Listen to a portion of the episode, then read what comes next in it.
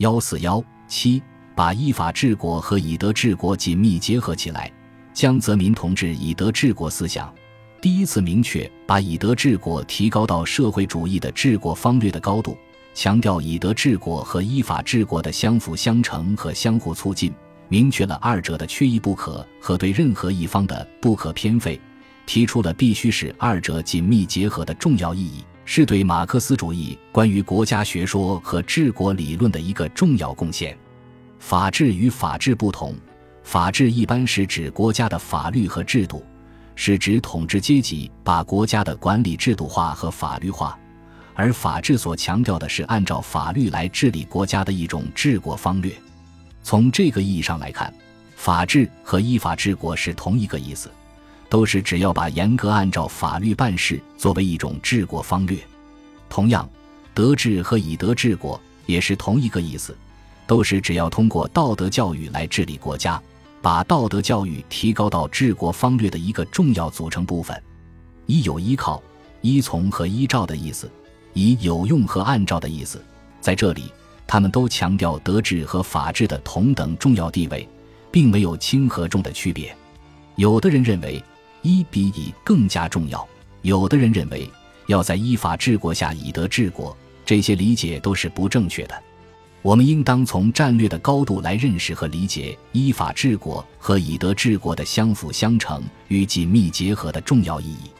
在社会主义市场经济条件下，为了保持我国的经济发展、国家振兴，抵御西方敌对势力对我国的西化和分化，在坚持不懈地加强社会主义法治建设。依法治国的同时，坚持不懈地加强社会主义道德建设，以德治国，并使二者紧密结合，它将会更迅速地提高全国人民的思想道德素质，加强我国的廉政建设，调整社会主义社会中各种利益关系，更有效地保持整个社会的稳定。总之，德治和人治是两个完全不同的范畴，有着不同的内容。在中国古代的奴隶制度和封建制度下。由于社会的根本制度是君主专制制度，因此古代的德治总是和这种人治结合在一起的，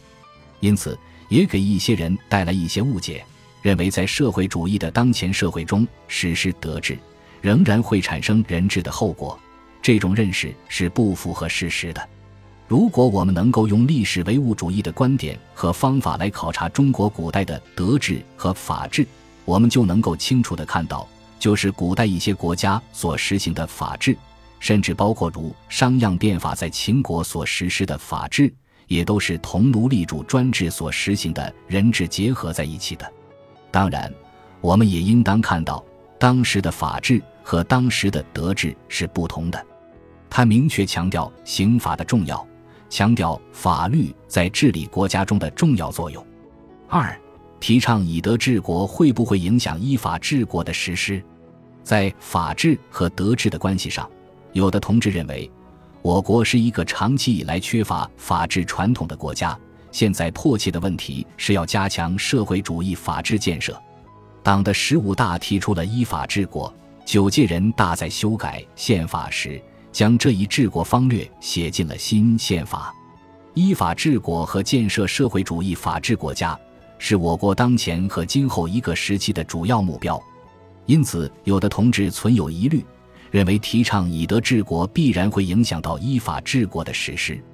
应该说，之所以产生这样的疑虑，主要还是对德治与法治、以德治国和依法治国关系的模糊认识造成的。以德治国不是高于、凌驾于依法治国方略之上的治国方略。而是在加强依法治国的同时，加强以德治国，把依法治国同以德治国相结合，是对治国方略的更加全面、更加科学、更加完整的认识和表述，是治国理论的发展，是政治上成熟的表现。法治和德治相结合，不仅是一个国家治国方略成熟的标志，在一个健全的社会中，法治和德治却如车之两轮，鸟之两翼。一个靠国家强力机器的强制和威严，一个靠人们的内心信念和社会舆论，殊途同归，其目的都是要达到调节社会关系、维护社会稳定的作用。对于一个正常社会的健康运行，各自起着独特的、不可替代的作用。由此可见，他们只有相辅相成、相得益彰，才能确保社会调节手段的完备和有效。提出以德治国，不但不是对依法治国的削弱或否定，而且是对依法治国的进一步肯定和强有力支持。强调以德治国，从法律规范和道德规范相互关系的角度看，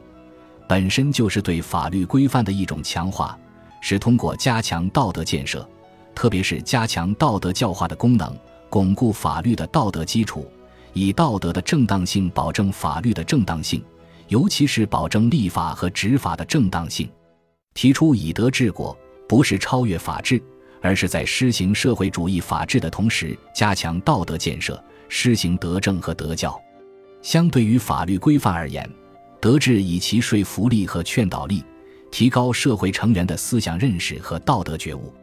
以德治国，更多的是充分运用道德的说服力和劝导力的功能。调节和规范社会利益关系中的各种矛盾，发挥精神的积极作用，